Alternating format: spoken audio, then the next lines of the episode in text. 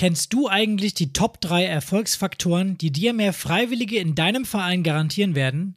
Wir sagen dir heute nicht nur die aus unserer Sicht wichtigsten Faktoren, sondern auch, wie du die Umsetzung meistern kannst. Los geht's nach dem Intro.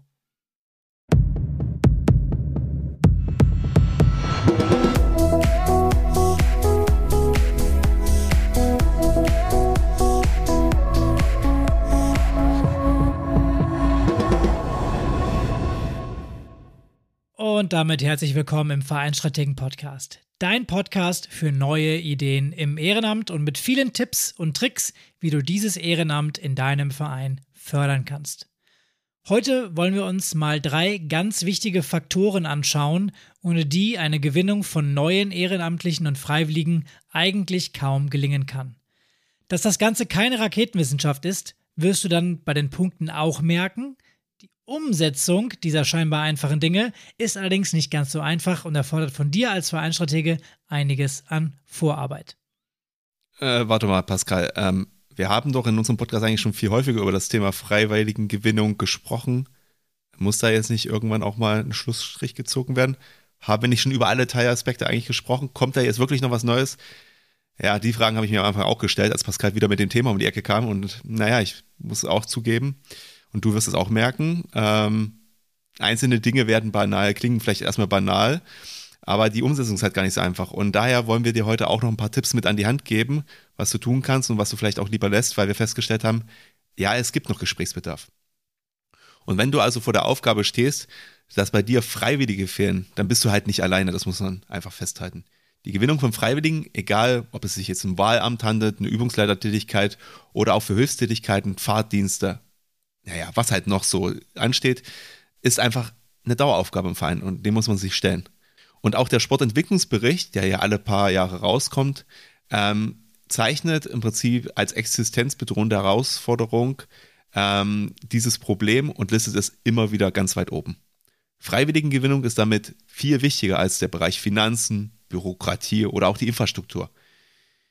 Wie du dir einen systematischen Ansatz in der Freiwilligengewinnung aufbauen kannst, naja, das haben wir ja schon mal erzählt in Folge 21, falls du dich noch erinnerst. Da haben wir dir unter anderem die Talentkarte vorgestellt, die du beim Eintritt eines Mitglieds in deinen Verein ähm, vorlegen kannst und damit herausfindest, was die Person gerne so macht, welche Hobbys hat, welche Neigungen ähm, so in der Person schlummern oder ob sich auch die Person einfach grundsätzlich vorstellen kann, sich im Verein zu engagieren.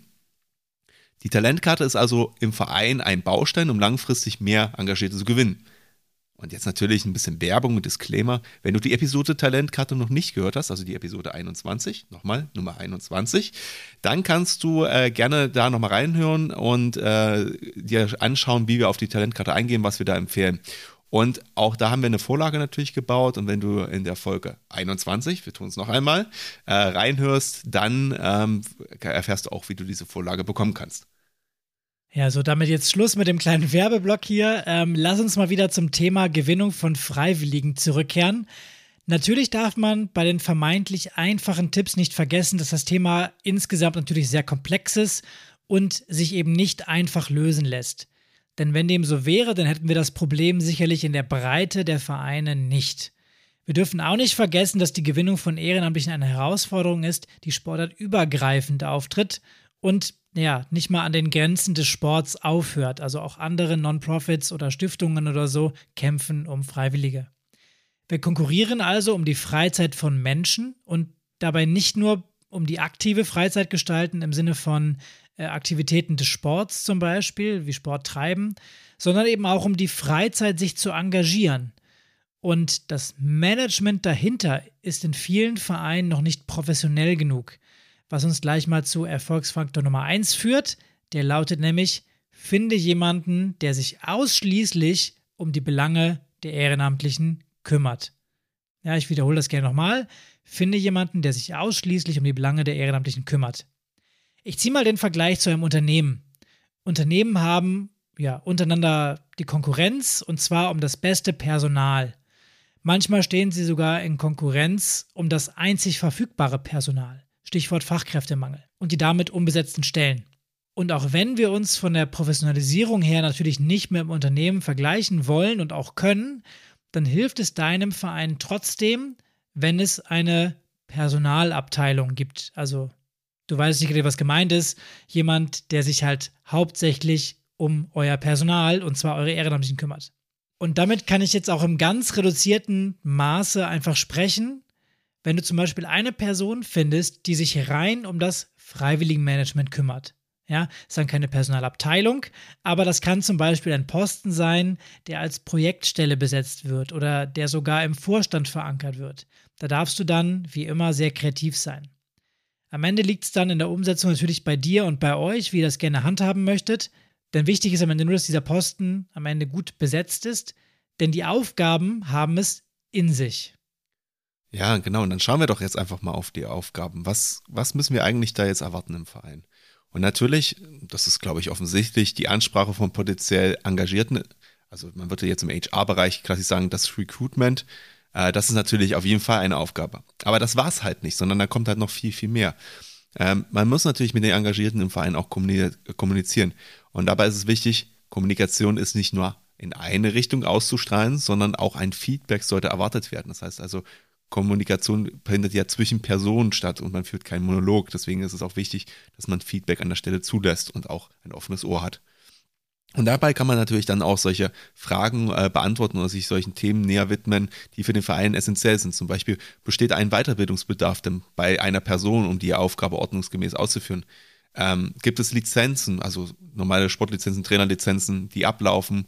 Ähm, Wäre es gegebenenfalls geeignet, sich äh, eine neue zu erwerben, sie zu verlängern? Und aber natürlich auch, wenn es gerade um neue Personen geht, welche Informationen benötigt denn überhaupt diese Person, um sich zu entscheiden, ob sie das machen möchte? Also was muss ich hier mitgeben auf dem Weg? Und natürlich auch die Kommunikation mit den Vorstandsmitgliedern über ein Budget für das Themenfeld Ehrenamt im Verein Es sind von einer solchen Person natürlich zu verhandeln und zu behandeln, weil sie zentral dafür ja verantwortlich ist und dementsprechend natürlich auch da Möglichkeiten haben sollte. Und dann haben wir natürlich auch noch so andere Themen, die immer wieder im Verein aufkommen. Denken wir zum Beispiel an das Thema Konfliktmanagement. Jeder kennt es, es gibt Konflikte im Verein. Da muss man auch geschult sein. Wie sieht zum Beispiel eine Deeskalationsstrategie aus? Wie könnte man sowas aufbauen? Äh, und vieles, vieles mehr. Also du siehst, das ist quasi wirklich wie so ein eigener Job mit wahnsinnig viel Verantwortung, aber auch an der Stelle sei angemerkt, mit wahnsinnig viel Entwicklungspotenzial für die eigene Weiterbildung. Und deswegen ist es aus meiner Sicht auch so wichtig, dass diese eine oder mehrere Personen sich nicht noch weitere operativen Aufgaben auflädt ähm, oder dass jemand das mal eben nebenbei macht. Ja, denkbar ist natürlich, das habe ich gerade schon gesagt, dass sich da mehrere Personen für die verschiedenen Aufgabenbereiche finden. Und das war jetzt hier eine kleine Wunschliste. Man muss natürlich nicht alles davon machen, aber das wäre halt das Optimum. Man teilt es auf und jeder kann das machen, wo er gerade ein Talent oder auch ein, ein Fable für hat und gut drin ist. Das solltest du natürlich bei der Besetzung im Hinterkopf haben und dir so, so ein bisschen auch deine eigene, ich nenne sie jetzt mal Personalabteilung, aufbauen. Denn da unterscheiden wir uns im Kern dann doch nicht so viel von einem Unternehmen. Denn auch wir haben einen Fachkräftemangel. Ja, viele Engagierte sind ja auch irgendwie top ausgebildet und wir müssen etwas gegen diesen Fachkräftemangel tun und aktiv bleiben, wenn wir nicht irgendwann auch unsere Angebote schließen wollen oder die Wartelisten immer länger und länger werden. Ja, jetzt stellt sich natürlich an der Stelle trotzdem noch die Frage, was sollte so eine Person eigentlich mitbringen? Also ein paar Sachen sind ja bei dem ersten, ja, nicht Monolog, aber dem ersten kurzen Auszug von mir schon angeklungen. Also natürlich jemand, der Kommunikation beherrschen sollte, sollte natürlich auch eine gewisse Art von Empathie und Verständnis einfach für die Bedürfnisse von potenziell engagierten, aber auch bereits engagierten Personen im Verein einfach mitbringen und sich überlegen, wie er damit am besten umgehen kann. Aber natürlich auch, und das wissen wir alle aus verschiedenen Podcast-Folgen, ähm, Lebenssituationen können sich ändern.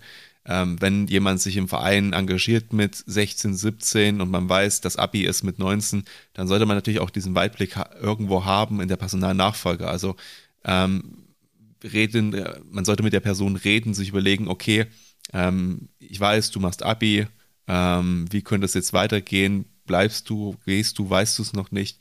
Wie könnte vielleicht eine Integration im Verein weiterhin für dich aussehen? Das sind einfach so Sachen und das muss man halt auch mit einem gewissen Gefühl machen, weil natürlich so eine Entscheidung in dieser Lebenssituation natürlich schon relativ viel Stress auch bei der Person selber auslösen kann. Und dann ist es natürlich auch wichtig, und das kommt einfach mit dem Thema Zeit und äh, der Aufgabe an sich selber, dass man ein Netzwerk im Verein einfach aufbaut. Ähm, es schade natürlich auch nicht, eins schon mitzubringen, aber es ist äh, ähm, natürlich trotzdem völlig okay, wenn er das mal aufbaut. Ähm, Und warum ist das jetzt so wichtig? Ja, wenn man sich das überlegt, dieser Posten ist natürlich eine Querschnittstätigkeit. Man hat im Prinzip nicht seine eigene Abteilung, sondern es geht über Abteilungsgrenzen hinweg. Und daher sollte man auch eher so diese gesamte Vereinsbrille aufhaben und sich nicht nur halt in einer Abteilung zugehörig fühlen, sondern einfach überlegen, okay, was ist das Beste für den gesamten Verein bei dieser oder jener Personalentscheidung. Und Pascal hat ja gerade nochmal von dem Thema wirklich Personalabteilung gesprochen. Also wenn ihr sagt, okay, ihr wollt die Aufgaben aufteilen, dann müsst ihr natürlich ein paar Sachen beachten. Denkt dran, gerade bei solchen sehr sensiblen Themen, wenn ihr mit Leuten sprecht, Kommunikation wird halt auch äh, komplexer ähm, wenn unterschiedliche Personen mit denselben Personen reden und dann wurde gesagt, ja, der hat aber das gesagt und wieso weißt du das nicht und so weiter. Da muss man sich also gut abstimmen und da muss man halt wirklich ein gutes Team sein und am Ende auch mit einer Stimme sprechen. Und deswegen ganz wichtig, wenn ihr sowas plant, diese Personen, dieser, wir nennen es jetzt mal Personalabteilung in Anführungszeichen, müssen sich halt wirklich riechen können, weil die Disharmonie wird dann sonst negativ in den gesamten Verein ausstrahlen. So, was kannst du jetzt tun, um mindestens eine Person für diese Aufgaben zu finden? Und da könnte zum Beispiel ein Ansatz sein, dass du die Talentkarte nutzt und dir einen Überblick schaffst, wer in einer Personalabteilung eines Unternehmens arbeitet. Denn diese Person hat schon ein gewisses Verständnis von Recruiting und Personal und kann dir entweder wertvolle Tipps geben, wie du das Ganze bei dir aufbaust, oder erklärt sich gegebenenfalls sogar selbst bereit, diese Aufgabe auch zu übernehmen und sich dann wieder ein Team zusammenzustellen bzw. zu suchen. Und wenn die Person das nicht möchte, dann frag sie, ob sie vielleicht ein Coaching oder einen inhaltlichen Support ähm, machen kann, um eben den Aufbau bei dir im Verein zu unterstützen.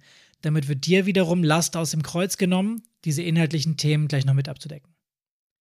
Und in dem Zuge kannst du direkt die finanziellen Rahmenbedingungen bei dir im Verein festlegen und dieser Person dann auch einen ja, gewissen Finanzrahmen, Kreditrahmen, wie auch immer zustehen. Denn im Zuge der Mitgliederpflege dürft ihr für jedes Mitglied pro Jahr 40 Euro pro Person aufwenden. Das gilt natürlich dann auch für die Übungsleitenden. Ähm, plant das gerne ein, dass dieser Freiwilligenmanager, die Personalabteilung, wie auch immer das dann bei euch heißt, dass die auch mal mit den Engagierten zum Beispiel einen Kaffee trinken geht oder sie auch eben einladen kann für was, ja, also dass sie auch Geld zur Verfügung gestellt bekommt. Das stärkt dann nicht nur die Bindung der engagierten Person zum Verein, sondern hilft auch dabei, eine Atmosphäre zu schaffen, in der es leichter ist, über Konflikte oder auch persönliche Ziele zu sprechen. Ja, und wenn du dir jetzt vorstellst, die beiden sitzen da beim Kaffee zusammen, plaudern, ja, dann dann sind wir eigentlich schon bei Punkt 2 angekommen, nämlich der persönlichen Ansprache. Und das ist schließlich so das A und O. Ähm, und da sagen wir jetzt natürlich, und das hast du auch schon mal in anderen Folgen sicherlich von uns gehört, ähm, überleg dir, heute schreiben wir keine unpersönlichen Helferanfragen mehr in WhatsApp-Gruppen oder in E-Mail-Verteiler. Ähm, das Gleiche, wenn ihr jetzt noch ein bisschen oldschool in Anführungszeichen ausgestellt habt, keine Hilferufe per Zeitung oder Rundbrief. Ähm, denkt euch einfach an der Stelle, das sollte wirklich das allerletzte Mittel sein. Und das erledigt sich hoffentlich dann auch relativ schnell von allein, wenn ihr jetzt eure Hausaufgaben macht und wisst auch, wie und wen ihr ansprechen könnt an der Stelle. Und die persönliche Ansprache ist die absolute Erfolgsgarantie, wenn du eine Position besetzen möchtest. Das bedeutet natürlich nicht, dass dir jeder, den du ansprichst, sofort ein High Five gibt und dass du sagst, aber es heißt, dass deine Erfolgschancen deutlich steigen sollten an der Stelle. Ja, und für die persönliche Ansprache musst du natürlich ein paar Dinge organisieren bzw. im Vorfeld regeln. Du musst natürlich gewisse Netzwerke und Beziehungen im Verein haben bzw. dir aufbauen. Schließlich musst du wissen, welche Person es gibt, was diese Person gerne machen möchte und wie du die Motivation für eine Aufgabe aus den Leuten herauskitzeln kannst und ein Gefühl dafür bekommst, wer überhaupt für eine Aufgabe geeignet sein könnte. Und auch wenn ich dich hier jetzt direkt anspreche, meine ich natürlich auch die Personalabteilung, die du dann mit in deinen Verein integriert hast, dass die diese Aufgabe erfüllt. Und dabei kann dir ein Tool helfen, wie eben die Talentkarte, so als Grundlage für deine eigene Helferdatenbank oder auch ein CRM-System, also ein Customer Relation Management System, was dir dabei hilft, Gesprächsnotizen festzuhalten. Sprich, du führst quasi Protokoll und kannst dich dann wieder darauf beziehen, was du mit wem besprochen hast. Das hilft dir eben, das Ganze auch zu dokumentieren. Ja, und eure Personalabteilung braucht dann nicht nur die Grundlagen wie eine funktionierende Datenbank beziehungsweise die Informationen über die Mitglieder, sondern eben auch die Soft Skills, diese Gespräche zu führen. Investiert also gerne auch etwas Zeit in die Vorbereitung und das Training von Gesprächssituationen. Denn nicht jeder ist natürlich dafür geboren, sowas zu machen und das kann man eben lernen. Diese Soft Skills zu erlernen bzw. zu kennen, ähm, ja, zum Beispiel, wie baue ich eine gute Gesprächsführung auf oder wie reagiere ich in Konfliktsituationen. Das ist eben Handwerkszeug. Das ist nicht so leicht, aber das kommt eben mit der Übung. Und schaut hier auch, was für Unterlagen oder Schulungen ähm, könnt ihr in, diesen, in diesem Kontext auch den ungelernten Personen an die Hand geben. Auch hier lohnt es sich mal einen Blick zu werfen auf die Weiterbildungsangebote, entweder vom Landessportbund oder von eurem Fachverband. Die haben nämlich einiges auch, was sie zur Verfügung stellen in irgendwelchen Kurzschulungen oder Weiterbildungen. Ja, und was du natürlich auch beachten musst, du musst dich natürlich auch selbst darauf einlassen, dir die Zeit nehmen. Eine Nachricht ist ganz schnell geschrieben und noch schneller ist es natürlich in drei Gruppen verteilt. Und ab und an mag sich dann auch mal jemand drauf melden, aber nicht, wenn du es um Positionen geht an der Stelle wie die Nachbesetzung des Postens für den Hallenwart oder darum, wer die letzte Schicht beim Vereinsfest macht und danach aufräumt. Es gibt eben so Jobs, da reisen sich die meisten nicht drum und unter Umständen sind auch nicht für alle Positionen alle Personen geeignet. Und damit sind wir dann eigentlich auch schon beim Stichwort für den dritten Erfolgsfaktor. Und jetzt wird es ein bisschen tricky. Der dritte Erfolg Erfolgsfaktor ist, finde die richtige Aufgabe für die Person, die sich ein Engagement vorstellen kann. Ich weiß, klingt jetzt erstmal nicht so schwer, frage ich halt, was er oder sie machen möchte. Ist doch ganz einfach. Aber damit ist es aus meiner Sicht einfach nicht getan. Die Person hat ja meistens noch gar keinen Überblick und kennt gar nicht alle Möglichkeiten, Anforderungen und vielleicht auch den Bedarf. Man hat also eine klassische Informationsasymmetrie und diese steigt, umso komplexer die Aufgabe wird. Und als ich darüber nachgedacht habe, bin ich auf ein Beispiel gekommen, was eigentlich perfekt die Lebenssituation von mir und Pascal mit so 18, 19 Jahren beschreibt, würde ich sagen. Ich war damals ähm, nach meinem Abi in Köln, habe ja für einen äh, Verein gearbeitet und wir hatten da ein Jugendturnier und ich habe mich natürlich als Ehrenamtler gemeldet und habe den ganzen Tag ähm, äh, Waffeln gebacken. Bis die drei Waffeldinger äh, nicht mehr funktioniert haben, weil sie einfach durchgebrannt waren. Das war das Ende für meine ehrenamtliche Tätigkeit an dem Tag. Ähm, aber eigentlich ja kein schwerer Job. Man bedient das Waffeleisen, man muss Geld erzählen äh, und gibt Waffeln aus. Jetzt nicht so komplex. Der Pascal, der war aber mit 20 Jahren schon im Vorstand. Das hätte ich im Gegenzug niemals gemacht. Ich hätte gar keine Ahnung gemacht, was ich da tun soll, was ich da mache und wie das aussieht. Das heißt, wir haben also eine gewisse Bringschuld auch ähm, an das Mitglied oder gegenüber dem potenziell Engagierten, weil wir natürlich mehr Informationen haben, was wir gerade brauchen. Und jetzt hat der Martin gerade von seinem Vereinsfest gesprochen. Komplexer wird es dann natürlich, wenn die Aufgaben auch komplexer werden. Äh, dann wird das Ganze nämlich sehr kompliziert, äh, weil wir haben natürlich klare Vorstellungen, wenn wir zum Beispiel ein Wahlamt haben, ähm, da gibt es eine gewisse Verpflichtung, da gibt es gewisse Aufgaben, die irgendwie übernommen werden sollen. Und auch hier müssen wir jetzt erstmal die Erkenntnisse aus dem persönlichen Gespräch mit der potenziell engagierten Person nutzen und vielleicht sogar auch mit der Person zusammen eine Idee davon entwickeln, wie das mit der Aufgabe oder mit dem Posten am Ende klappen könnte. Denn wir müssen uns auch nichts vormachen, nur in den seltensten Fällen finden wir jemanden, der perfekt zum Aufgabenprofil passt, beziehungsweise unser Wunschkandidat wäre, wie wir ihn geschnitzt haben, der motiviert bis unter die Haarspitzen ist und der sich dann auch noch freut, dass wir ihn oder sie just in diesem Moment angesprochen haben. Meistens ist die Haltung deutlich defensiver und wir müssen uns langsam annähern und ein wenig miteinander verhandeln. Und da kommt dann jetzt auch wieder unsere Personalabteilung mit ins Spiel. Die hat natürlich auch die Freiheit, bei der Stellenbesetzung kreativ zu werden und die Aufgabenbereiche möglicherweise auch neu zu sortieren und an die Bedürfnisse von einer bzw. mehreren Personen anzupassen. Das heißt, wenn die Aufgabe für eine Person zu viel ist, dann kann man bestimmt die Last auf zwei oder mehrere Schultern insgesamt verteilen und versuchen, den Workload im Ehrenamt so weit zu reduzieren, dass es eben möglicherweise zwei Personen gibt, die einen Aufgabenbereich sich teilen und sich damit dann auch wohlfühlen. Auch dann ist jedem geholfen. Ja, ich würde da vielleicht zu noch ergänzen wollen, dass die meisten Menschen natürlich auch nicht auf der Stirn tätowiert haben, was sie denn gerne so im Verein machen wollen. Ähm, und das ist natürlich auch so eine gewisse Kunst, das einfach herauszufinden und dann die entsprechenden Personen gut und natürlich aber auch persönlich anzusprechen. Es gibt da also keine richtige Reihenfolge bei den Erfolgsfaktoren, weil sich alles ein Stück selber voneinander bedingt und halt auch beeinflusst. Im Kern geht es aber darum, dass man eine möglichst breite Informationslage einfach bekommt und diese dann entsprechend nutzen kann. Und da muss man sagen, auch das sei gesagt, gerade die komplexen Aufgaben bringen auch persönliche Entwicklung mit sich. Und wenn man eine Person hat, die sich weiterentwickeln möchte, sollte man das auch als Argument dann entsprechend nutzen im Gespräch. Wir sind uns aber auf jeden Fall an der Stelle sicher, dass du deine Erfolgsquote deutlich erhöhen kannst, wenn du unsere drei Erfolgsfaktoren zur Gewinnung von Freiwilligen beachtest oder zumindest so gut es eben geht halt umsetzt.